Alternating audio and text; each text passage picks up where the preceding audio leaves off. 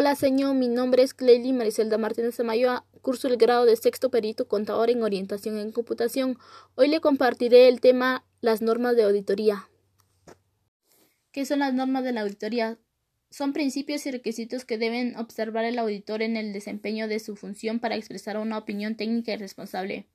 Estas normas tienen su clasificación que lo son normas personales, normas de ejecución del trabajo y normas del dictamen. Las normas personales se refieren a los requisitos técnicos, personales y profesionales que debe reunir el auditor. Estas normas personales tienen subdivisiones. 1. Preparación técnica y capacidad profesional adecuada. En esta el auditor debe poseer una capacidad técnica, experiencia y competencia profesional para la ejecución del trabajo. 2. Diligencia profesional en la ejecución del trabajo y el informe.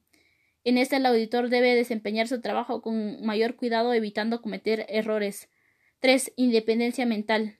Esta se refiere a la opinión que emita sobre los rubros a revisar no tenga influencia externa sino únicamente la del auditor. Otra de las normas de la clasificación de las normas de la auditoría son las normas de la ejecución del trabajo. Esta tiene como objetivo determinar los procedimientos de la auditoría. Asimismo, esta cuenta con sus subdivisiones. 1. Estudio y evaluación del control interno. Esta analiza la entidad sujeta a la auditoría para conocer el sistema de control que maneja y las pruebas o exámenes que sean adecuadas a ejecutar. 2. Planeación y supervisión. En esta el auditor debe conocer la empresa para elaborar el plan de trabajo adecuado. 3. Obtención de la evidencia suficiente y competente. Esta se refiere a la evidencia obtenida por el auditor llenando los requisitos obtenidos durante la ejecución del trabajo. La última norma de la clasificación de las normas de la auditoría son las normas del dictamen. Ellas están orientadas a justificar que la opinión del auditor esté conforme a las normas de la auditoría generalmente aceptadas. Esta norma también cuenta con sus subdivisiones. Una, aplicación de los principios de contabilidad generalmente aceptados en los estados financieros.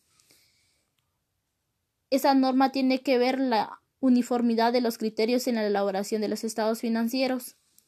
2. Consistencia en la aplicación de los principios de contabilidad con relación al periodo anterior. En este aspecto, el dictamen debe de referirse a que se respetaron los principios de la contabilidad generalmente aceptados. 3. Revelaciones informativas razonablemente adecuadas. En esta el auditor debe dictaminar si se respeta o no eh, este principio o en cuanto a la elaboración de los documentos. 4. Expresión de la opinión sobre los estados financieros.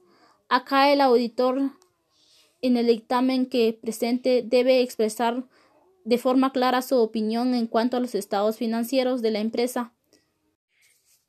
Esto fue todo por hoy. Gracias, señor, por su atención.